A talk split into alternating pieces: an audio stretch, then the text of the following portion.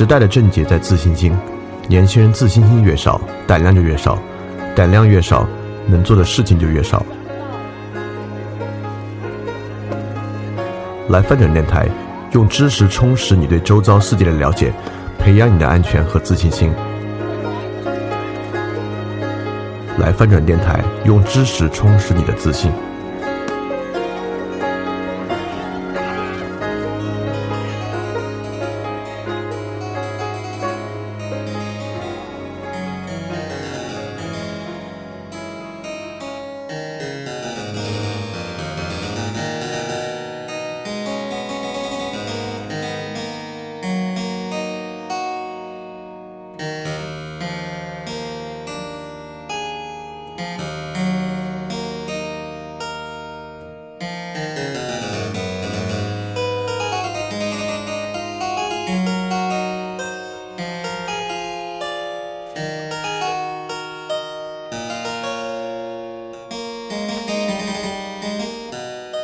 家周一晚上好，欢迎继续回来翻转电台，开始我们的知识分享。我是李厚成。那我们今天接着进行这个话题啊，欧洲近代史及思想变化。那这已经是我们的第三期了。那这个内容也一步一步推进到，呃，之前只是说一些现代思想的铺垫，我们很可能你听了之后还觉得好像它离我现在的观念呢还有点距离。但从今天这期开始，我们进入启蒙时代。它里面的很多观点呢，就恰恰是现代的观点了。当然，我觉得这个很有意思啊，因为从启蒙时代开始的这个观点，依然很早很早，这都是一七几几年的事情，到今天呢还有两百多年的时间。所以说，如果我们说我们的很多观点呢来自于启蒙时代，但我们知道思想家们并没有停留在启蒙时代，那思想家往后呢一直在尝试，有的人批判启蒙时代，有的人发展启蒙时代，等等等等的。那如果我们认为今天的社会呢存在一定的问题，我们希望能够找到这个问题的解法。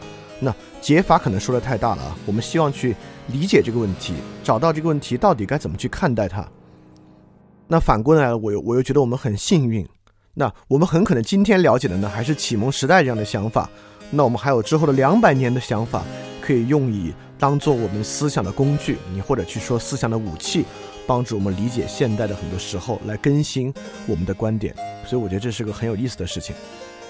好，那启蒙时代之后的我们再说，那我们就从今天要讲的开始。那同样，我们回顾一下我们之前讲了哪些内容。那我们上次回顾呢是按照时间线回顾的，今天来讲呢事情就一下子多起来了。我们按照几个不同的内容线索和国家线索来回顾。那么首先呢是教会的线索，我们讲的历史事件包括康斯坦主教会议。如果你还记得的话，天主教曾经很混乱，因为英法矛盾的关系，天主教会有两个，甚至一度多达三个主教。然后之后在神圣罗马帝国皇帝的调停之下呢，康斯坦主教会议重新促成了天主教的合一。但这个也能看出，当时教会啊已经失去了对欧洲统一的这个能力，一个对很多国家呢，教会也有很大的矛盾。那之后呢，就是跟宗教改革相关的。第一，就是在康斯坦主教主教会议，约翰胡斯发为异端，那很快在东欧地区爆发了胡斯战争。那之后，君士坦丁的陷落，那这就说明一个大一统的基督教帝国慢慢慢慢退出历史舞台的一个标志性事件。接下来就是一大堆的宗教改革和宗教战争，包括宗教改革，伊拉斯莫、马丁路德、加尔文的新宗教改革，我们都讲过了。一五三四年，英国新教教会分裂。正式脱离罗马教廷。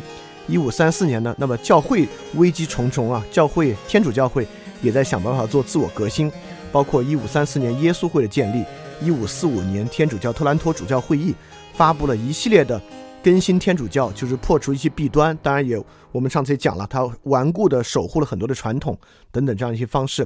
那么之后呢，是神学上的一个重大突破，就是从笛卡尔开始有这个被动神。呃，紧接着被斯宾诺莎改造成自然神的一个观念，那这个自然神观念到今天，我觉得对我们很多人依然有很大的影响。呃，今天在这个社会上呢，信仰这个人格神的呢，当然也不少，也很多很多，但是纯粹的无神论者呢，也没那么多。我认为更多人呢，嗯，你你管他叫不可知论也罢，管他叫泛神论也罢，他大概就是持这样一个自然神的观点。所以说，从斯宾诺莎把它改造成自然神的时候呢，其实已经是一个很现代、很现代的对神的理解和观念了。当然啊，我们这里将宗教神学观念的改革、政治事件、国家战争与思想家的思想合一呢，就是让大家找出这个脉络。所以说，你切不可仅仅停在 OK 啊，斯宾诺他讲的自然神啊，已经是现代的神学观念。OK，我就停在这里。呃，你要去思考的是，那这个东西怎么影响政治？那政治呢，怎么影响其他国家的政治观念？政治观念怎么反过来影响政治啊？它本身是一个。我们可以把它称作一个系统啊，就是我们要展示的是这样的一个面貌。所以说，你你不能够停在某一点上，觉得哎这个结论我觉得挺有道理的就好了。你必须从这个结论往下去想。当然，这些我在之前讲的时候呢，我都有讲到过。那接下来我们讲三个最重要的国家，就是我们这次讲的三个最重要的国家：英国、法国和神圣罗马帝国。我们讲这三个，并不代表这三个就是这个大陆上在这个周期最强的三个国家。一度西班牙非常非常强，后来一度荷兰非常非常强。我们之所以讲他们的原因呢，是因为这三个国家可能在这个时候跟思想的联动关系最强。当然，后来荷兰呢也出过不少的思想家，包括神学家也有不少啊。但最主要的还是在英法和德国，就是但德国现在就是神圣罗马帝国。所以我们讲的时候呢，其实其实我们略去了很多重要的，如果你我们单看欧洲史啊会讲的事情，包括。跟西班牙相关的、荷兰相关的，我们只是更多的看英法德他们发生的事情和这些思想家的年代。那第一个，我们讲英国。那我们之前讲过呢，一五一三年英格兰击溃苏格兰，然后统一了这个英格兰和苏格兰。然后一五三四年英国至尊法案通过，我们讲了英国新教教会成立，就是圣公会，他从天主教体系脱离出来。一五八八年英国击败西班牙无敌舰队，那开始了英国的海上霸权。我们之后讲到十九世纪，你就会发现十九世纪就是英国的世纪。日不落帝国嘛，从这里面出现端倪。那一六四二年呢，英国内战；一六六零年王朝复辟，就内战，内战就是他们把皇帝都砍掉了。那之后王朝复辟了。一六六八年光荣革命，到一七零七年呢，大不列颠联合王国成立，就今天的英国。所以英国主要也是不断的内战和宗教战争这样的一个情况。那法国这边呢，就更明显一些。那么我们讲了，一四六一年，蜘蛛国王路易十一靠靠他合纵连横的手段统一法国，建立一个现代法国的雏形。那一五六二年开始，法国打这个，由于加尔文宗加尔文宗掀起那个胡格诺战争。那一五七二年，胡格诺战争中著名的圣巴尔泰勒米大屠杀。那一五九八年，南特赦令，法国开始有宗教宽容政策。那一六七二年，法国和荷兰开始争霸的战争。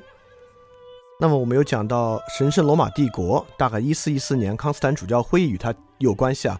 就那个时候，神圣罗马帝国还可以靠它的，由于是神圣罗马帝国这样的一个头衔，去主宰欧洲的一些事务。但之后就很不一样了。之后一五二四年，德国农民战争爆发，这个是在马丁路德的宗教改革之后直接引发了一个大战。一五三一年，贵族之间形成斯马尔卡尔登联盟。一五五五年，奥格斯堡合约，德国也开始进行宗教宽容。这个宗教宽容呢，只是兼顾了。路德宗和天主教并没有兼顾新的加尔文教派，所以说一六一八年新的宗教进入德国，三十年战争开始。当然原因都没有这么简单啊。呃，如果如果如果你记不住了或者感兴趣，可以继续回去听。但德国也继续爆发新的宗教战争，到一六四八年三这个三十年战争呢相对结束了。那整个神圣罗马帝国满目疮痍，人口大幅减少，经济倒退，实际上呢也四分五裂成各个诸侯国了。当然，这些仅仅是发生的事情。这些发生的事情里面有几个，我们觉得最重要、最重要的可以提出来，我们再再重新说一下啊。就这个时代发生的一些新趋势。第一，就制度化战争对常备军的呼唤。我们之前说过，封建制度呢，就是一个封建领主把地域土、把土地呢封给自己的封臣，那快要打仗的时候呢，就召集自己的封臣起来为他打仗。但这个东西呢，你平时打打维京人啊，打打海外的日耳曼蛮族过来的日耳曼蛮族。或者打打周边国家的偶尔发生的战争还可以，当跟周边国家需要类似于英法百年战争啊，之后德国三十年战争这样长期的常备战争的时候呢，你根本不可能靠封建制度来完成战争。所以说，我们就讲了这个制度化战争呢，导致封建制度的终结。很多国家因为这个原因转向君主制，这可能是个非常重要的原因。那第二呢，就是国家私人属性向公共属性的改变。我们之前也讲到很多家族啊，比如说哈布斯堡家族。那哈布斯堡家族呢，本身他可能没有什么国籍的观念，他掌握了很多国家的土地啊和财政权利，就是因为贵族其实在那个时候拥有国家，但在这个阶段，我们讲的渐渐渐渐的，国家由贵族的私人物品变向了一个由人民所拥有的公共物品，所以也是大贵族家庭的终结，在这个阶段呢，慢慢发生的一件事情。包括过去呢，我们就讲了马基雅维里时代的开始，也就是说。过去可能国家与国家之间没有这么高的密度，并且国家与国家之间的关系呢也并没有这么复杂，起到决定性因素呢是军权，是这个你手里的军队。但在这个时候呢，开始出现了一些新的情势，就是外交手段和政治连横，在这个时候变得越来越重要了。所以说，这个也带来了现代政治和现代外交的兴起。所以这个是与欧洲各个国家密度争和争斗的密度增加所引起的。那么还有一个重要的呢，就类似于英国建立国教，就是教会从整个欧洲的统治者变成了一块肥肉，也说教会的财产，很多国家靠断绝教会关系、掠夺教会财产来成为这个国家取得财权的一个方式。所以这个我们讲到的就是地方权力大过这个教皇核心权力的这么一个过程。而地方权力的兴起呢，当然与地方国家、民族国家的兴起是密不可分的。那除了地方权力变成了农村之间的合作社、城市之间的工会、一个城市及周边乡村组成的联盟等等开始呢，当然也跟国家相关。所以我们讲到了东罗马帝国的覆灭和神圣罗马帝国的衰微呢，带来了基督教这种大一统欧洲天主教国家这个想象的覆灭，以及各个国家自己成为一个独立的地方民族国家想象的兴起。我们之前讲过，在神圣罗马帝国境内波西米亚的。起义在神圣罗马帝国战争之中，瑞士的独立、荷兰的独立、瑞典的崛起等等等等，都是这样的例子。那么，基本上推动这个发展呢是两个冲突。这两个冲突呢，当然我只是主要列举两个冲突啊。当然，跟这两个冲突之外，你可以说出很多冲突，包括传统贵族与新贵族的冲突啊，这个工商阶级与传统贵族阶与与这个军事贵族阶级的冲突啊，你可以说很多。但我们认为可能跟观念相关最重最重要是这两个。第一个是宗教战争。因为欧洲在这个这个阶段啊，打了无数的宗教战争，宗教战争的核心呢是神是什么的冲突，或者你把它，呃，说的外延稍微扩大一点，就世界观的冲突，这个世界是什么的冲突。那第二个冲突呢，就是新的国家之间战争和国内内战的冲突。这个冲突核心呢，人们真的是什么呢？人们真的是国家是什么？那么与第一个冲突高度相关，我们之前讲过的，包括威克里夫、胡斯、伊拉斯谟、马丁路德、加尔文、蒙田、培根、笛卡尔、斯宾诺莎等等呢，跟这个神和世界观的冲突是高度相关的。那马基雅维里和霍布斯呢，跟这个国家是什么的冲突是相关的。那么基本上神是什么这个冲突呢？最开始的起点是亚里士多德主义重新兴起之后，呃，包括类似于类似于托马斯阿奎那这样的认为神呢，当然是一个人格神。但是我们可以通过逻辑和理性呢去了解神。我们之后讲过，我们之前讲科学革命，讲唯名论革命。唯名论革命之后呢，神是人格神，我们呢不可能了解神。我们跟神沟通呢，或者获得救赎呢，只能通过教会。这就是宗教改革前期天主教内部的这套体系啊。所以因为这个赎罪券才有用嘛。如果你能够理性了解神呢，你就听听布道或者自己想想不就行了吗？但这个不行，你只能通过教会，所以通过他的权柄去了解神。去跟神做沟通，获得救赎。那再下来呢，就是马丁路德这样的神是人格神，我们不可能了解神，依然坚持唯名论传统，但是我们只能通过每个人自己去达到神，就是因信称义。我们之前说了，马丁路德把僧侣改造成凡人，而把凡人呢提升成僧侣的这个过程。之后呢，就是这种逻辑神，就神是非人格神，就笛卡尔的神，神是非人格神，但人是至善的。神被动的在保证着我们所接触的世界是真的而不是假的。那到斯宾诺莎呢更进一步，神呢是非人格神，神就是自然本身，或者我们说大一点，神就是宇宙本身。神是存在的，但神是泛神论，这神是宇宙本身，他也没有他的意志和人格。大概这个冲突之下推进推进推进是这样的，当然这说的都过于简单了。我们之前讲的会比这个要完整完整一些。我只是给大家把这个线索再串一下，因为时间很长，出场人物很多，我怕大家听今天的时候呢，已经有点忘了之前是什么样了。希望能够帮你想起来一下。那么对于国家的观念呢，那最早当然我们欧洲当然还是延续了古希腊、古罗马的传统，认为国家呢是至善的，就是国家是至高至善的。我们对于好善好善政的施行呢，就是国家。这当然是天主教大一统，呃，帝国的这个想法了。那当然是还是属神的呢，不光是至善，对吧？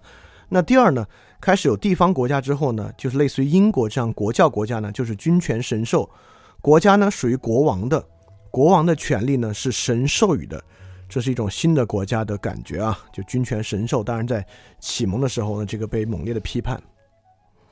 那从马基雅维利开始呢，就我们发现，我们就不去谈什么国家的合法性来源是什么。那我们认为国家呢是建立在政治权术之上的，也就是说，真正让一个国家能够保持下来的，并不是什么你所谓的善政或者你的神权。在马加在马基雅维里，特别在君主论看来呢，那国家是建立在政治权术与常备军之上的，是这些手段在维持这个国家。那么霍布斯开始说呢，国家是建立在人的自自然状态之上的。如果你还记得，霍布斯认为人的自然状态就是人与人之间无休止的战争。那为什么有国家呢？就是因为人不想要这个战争，人避免这个战争，因此彼此签订契约，形成国家。所以我们对国家呢，大家当当然，契约国家应该是我们现在呃认为现代国家建立的基础啊，就是人与人之间的一个契约。当然。说是契约，但实际上我们知道远远比这个要复杂的多。我们今天也会接着来讲，所以我们对之前的回顾呢，大概到这里。我们开始今天的部分，就是进入这个分享的第六章，就是自然神的欧洲。当然，在我们讲的这个时代呢，已经是科学的时代了。那科学时代的一个重大的开端啊，就是牛顿。如果伽利略呢带来了科学时代开端的基础啊，就是他对第一科学和第二科学的划分。我们之前讲过，在科学革命也讲过，那么重要的一个人就是牛顿，因为牛顿对欧洲的影响非常非常大。那么我们发现，牛顿是一六四三年到一七二七年英国圣公会的一个教徒，是一个新教教徒。在这个时候呢，牛顿提出的观点彻底改变了我们对世界的看法。之前我们也说过，从牛顿之前呢，我们对世界有各种各样的想象：世界是力学的，世界是磁学的，世界是魔术的，像魔法般的。但牛顿确实以他。真的是一个伟大的天才，证明了。当然，今天我们对他有的对他的这个观点有进一步的发展啊。但至少对当时人呢，这个说服力非常强。世界是力学的，是机械的。这个机械，我不确定听的人是不是都能够理解什么叫世界是机械论的。呃，你可以把它理解为世界是机械论的呢，就是世界是力学的。因为我们对机械的掌握，特别是对那个时候的人看来，机械他们有没有集成电路之类，对吧？机械就是一个纯粹力学系统。你可以想象蒸汽机，纯粹力学系统，所以说世界是机械论的意思就是说世界是力学的。但你可以想象，你你当然可以想象，我们平时走路啊、打篮球、踢足球是力学的，但我们怎么想象政治是力学的？等等等等啊！一会儿我们就会讲到他们是怎么用力学来想象政治的，引发了现代政治观点的基础。这个直到今天我们还这样去想。我们之前其实，在科学革命啊，嗯，或者之前的科学哲学里面讲过。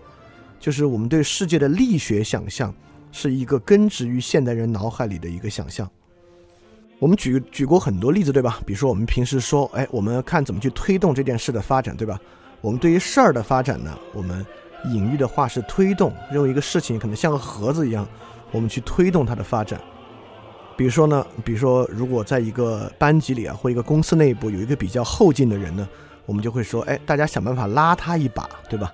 我们把一个人水平啊或综合素质的提升，也会用力学领域拉他一把。当然，这个就我就不用多举例子啊，例子太多了。那牛顿开启了科学时代，这个机械论呢，对于整个政治、神学等等观点的影响是决定性的，是巨大的。那么跟牛顿差不多同时代，那么我们看帕斯卡尔，如果你看时间算的话，他活的时间很短，一六二三到一六六二年，是天主教詹森派教徒。那这个是法国一个著名的天才的科学家了。如果大家感兴趣，可以去读帕斯卡尔的传记，非常有意思。他真的是少年天才，纯数学天才。之后在数学、化学、文学、神学等等等等方面都有开创性、革命性的这个推动啊。他具体帕斯卡尔什么就不说了，反正这个人很值得了解，大家之后可以去了解一下他。那么，呃，我们总的总之来想说的呢，在这个时候，科学渐渐站上舞台的中央。那这个时候呢，当然科学只是因为哲学和神学已经好几千年了，呃，两千多年了，就接近三千年了。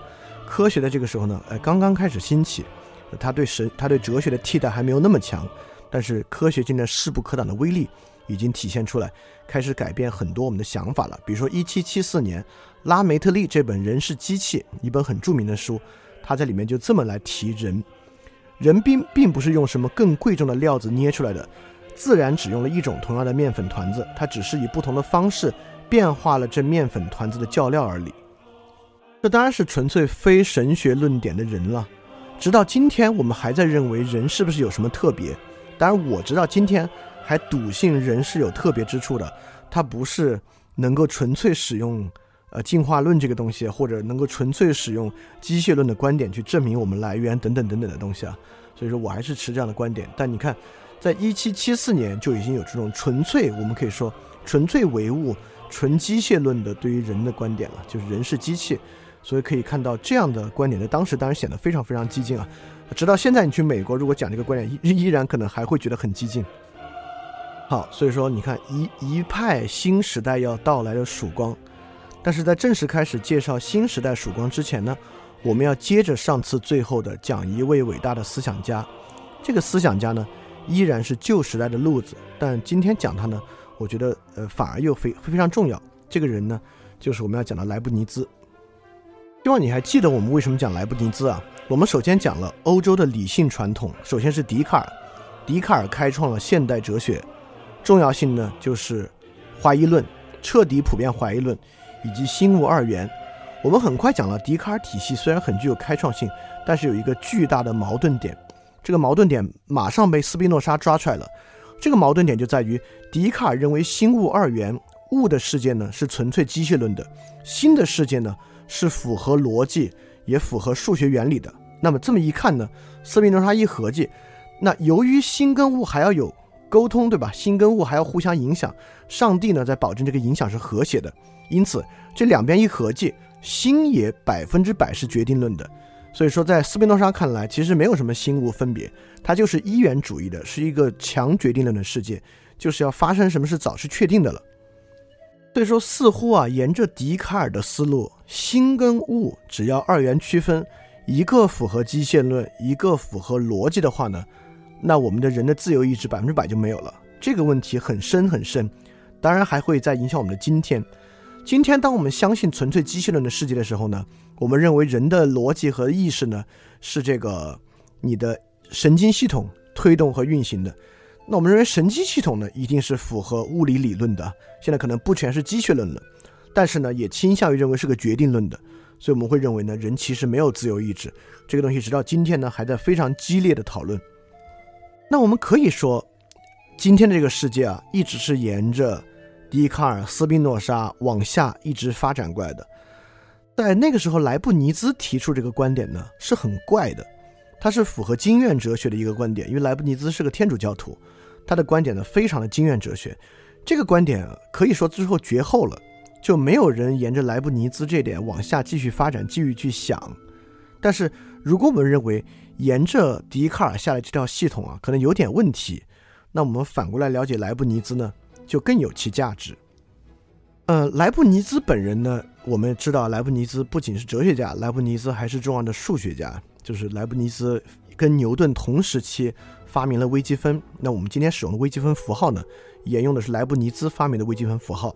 所以莱布尼兹跟笛卡尔一样，绝对是一个数学决定论者啊，就认为世界是由底层呢，绝对是由数学构成的。呃，我们平时了解他的哲学观念不多，但是很多哲学家对他的评价非常非常高。比如说勃兰特·罗素，就是著名的写西方哲学史那位啊，也可能是中国人的哲学。启蒙读本嘛，因为罗素在民国时候来过中国。罗素对于莱布尼兹的评价是一个千古绝伦的大智者。我我我读过一遍这个西方哲学史，然后这次为了准备这个呢，回去反查了一下。呃，我不敢说一个千古绝伦的大智者是罗素给过最高的评价，在人的哲学思辨方面，但是我往前往后看呢。没有看到在相近的这个，至少是近代史部分啊，罗素给另外一个人给过这种千古绝伦这样的评价，康德都没有，说明罗素对于莱布尼兹呢是很看重、很看重的。那我们就我简单介绍莱布尼兹到底是什么观点啊，让罗素觉得这么奇怪，就也这么这么厉害。当然，莱布尼兹本人呢，他不像斯宾诺莎，我们讲过，斯宾诺莎可能是一个呃伦理上的完人，他他他。实践了自己所讲的那套哲学观念，莱布尼兹不是，莱布尼兹可能更多的是个投机主义者。莱布尼兹非常的机会主义，莱布尼兹对于伦理学呢也没有什么感觉，他可能对于本体论问题啊也会会会更在意一些，对伦理学问题呢其实不怎么在意。莱布尼兹呢，他的基本出发点是怎么去改造笛卡尔？如果我们认为心物二元，怎么去改造？那莱布尼兹首先否定物的存在。也就是否定物的机械论属性。莱布尼兹将世界改造成神和单子，哎，这个东西我们要讲一讲这是什么意思了。单子论，单子论呢很晦涩，但我尽量把它讲的最简单。如果你听过海德格尔呢，你会好理解的多。其实每一个单子呢，在海德格尔那边呢，就是一个此在。我这么来比喻，笛卡尔的世界呢，是由很多很多弹珠构成的。这个弹珠之间互相碰撞，就像一个台球台球桌，台球桌上呢有很多球。在笛卡尔那里呢，有一些球它就是球，就是物。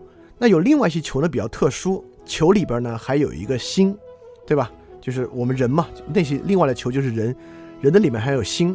所以这些台球呢，在一个台球桌之上互相碰撞，它只要碰撞呢，当然是符合机械论原理的。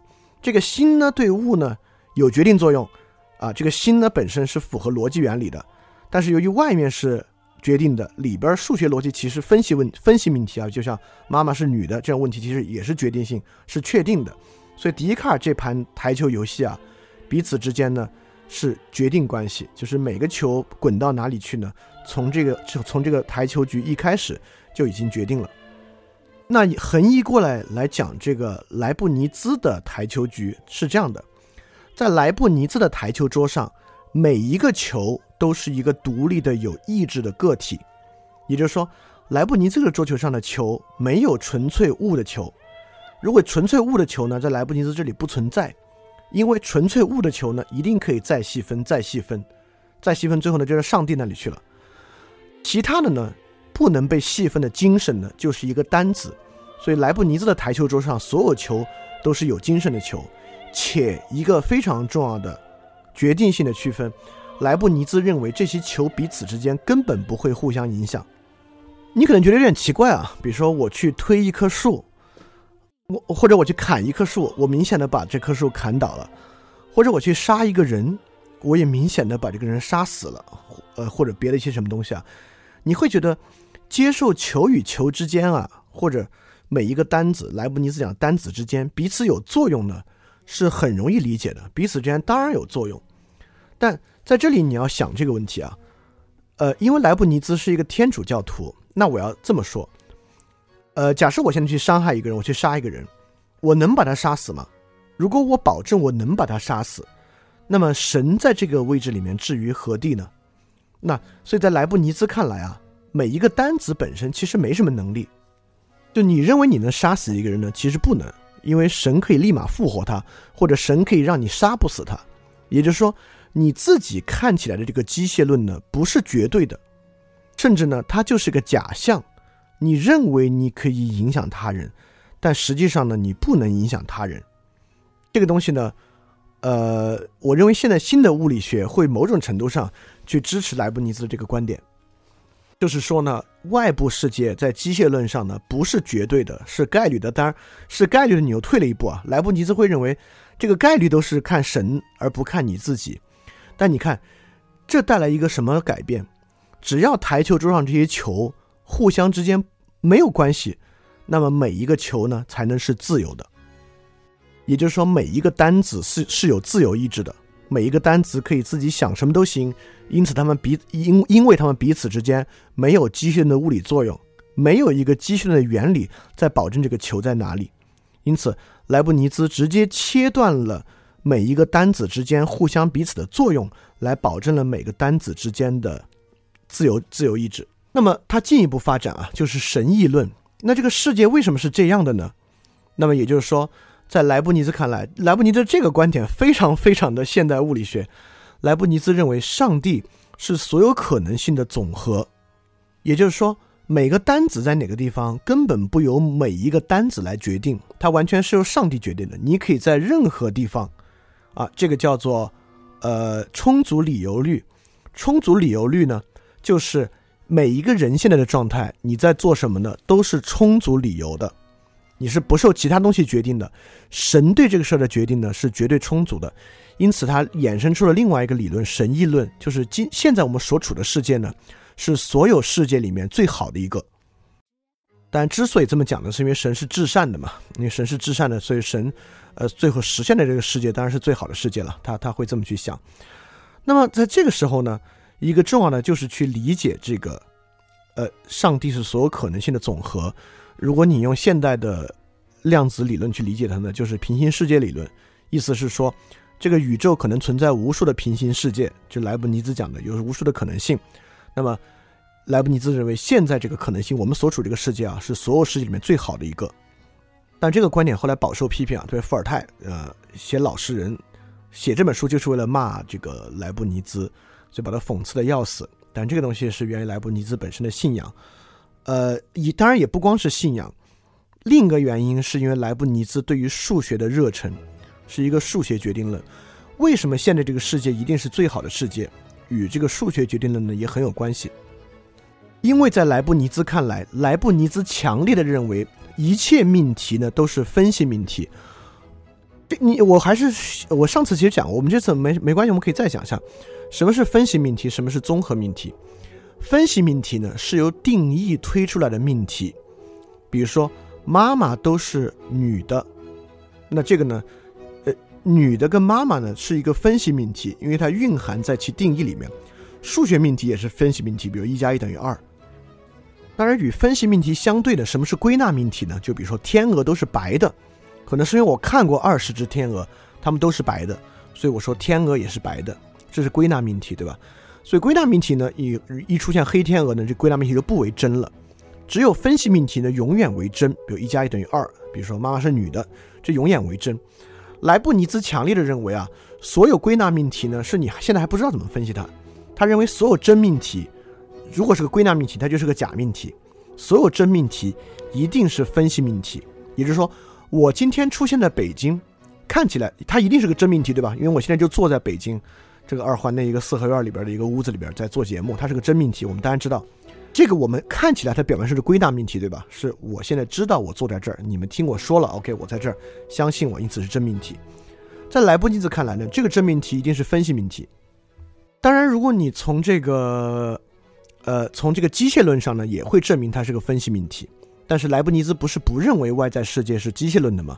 所以这个分析命题最后为真的呢，是神意以数学实现出来的。因此呢，这就是说为什么我们这个世界必然是最好的世界的原因，是因为我们既然生活在这个世界里面呢，那这些东西是真命题。因为它是真命题呢，它就一定是个分析命题。是分析命题是什么意思啊？我再说一句。分析问题、分析命题呢是必然的，归纳命题呢不一定是必然的，因为是必然的，所以我们这个世界必是最好的一个世界。所以我想说，莱布尼兹说这个世界是最好的世界呢，不是因为他盲信，他是天主教徒，说他非得说这个世界最好的世界，他背后呢也有他的一道道理。对，这就是莱布尼兹这条路走到现在对笛卡尔系统的一个改造，他解决的是笛卡尔系统必然走向决定论的悖论，而为这个人的自由意志呢留下了一个位置。啊，那基本上笛卡尔的这个理性道路啊，走到这儿呢，就暂告一段落。告一段落的意思是说呢，之后没什么人接着发展了。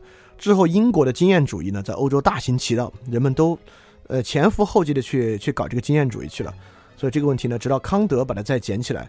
大家可以记住莱布尼兹现在这个解法。莱布尼兹的解法呢，是彻底否定外部物的世界的存的实存和物的世界彼此的机械论。因为这个原因呢。保住了人的自由意志，但康德采取了一个新的方式保住人的自由意志，但没有哪一个方式是完完全全没有任何问题的啊！如如果是的话，我们就发现宇宙真理，你们现在就学它就行了。但没有，但莱布尼兹这个方式后来康德并没有沿用，但康德创造性的用了一个更伟大的方法，或者我们今天可以说它是更伟大的方法。但莱布尼兹这个方法是不是不可以用来构架政治观念、构架社会观念、构架人的观念呢？也不是不能。我甚至认为呢，这个观念其实是，你们有没有觉得这个观念有点接近佛教的观念？啊，比如说佛教会认为外部世界是机械论的吗？不会。当然，我对佛教的理解也非常粗浅啊。我会倾向于认为呢，他认为这些是假的。他认为你看到的这些你以为发生的事情呢，某种程度上呢，它没有发生。所以，如果你执着于去看外在这些，你认为它就是必然存在的状态呢，你可能就执迷不悟了。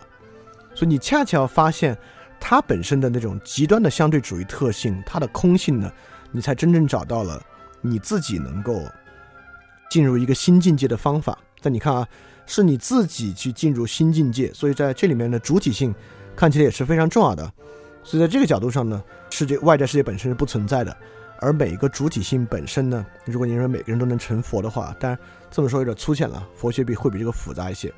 某种程度上呢，有点像莱布尼兹的这个观点，这是很粗糙的像啊，绝对不是说他们在很多细节和基本的观点上像，只是说在外部世界是不是一个机械论的世界上，我认为这个有点像。也因为我认为今天我们对这个世界的核心理解是建立在一个雷打不动的事实前提，外部世界一定是一个机械论世界的前提之下开展的。我是说，如果我们回头想想这个问题，会不会对很多问题呢得出新的看法和见解？可能能不能成为我们解决今天问题的一个出发点或者一个视角啊？这个东西可就可以留给大家留给大家去想了。所以呢，这个呢是我们花点时间讲讲莱布尼兹。那我们接着欧洲发生的事情往下讲。非常感谢你收听本节目。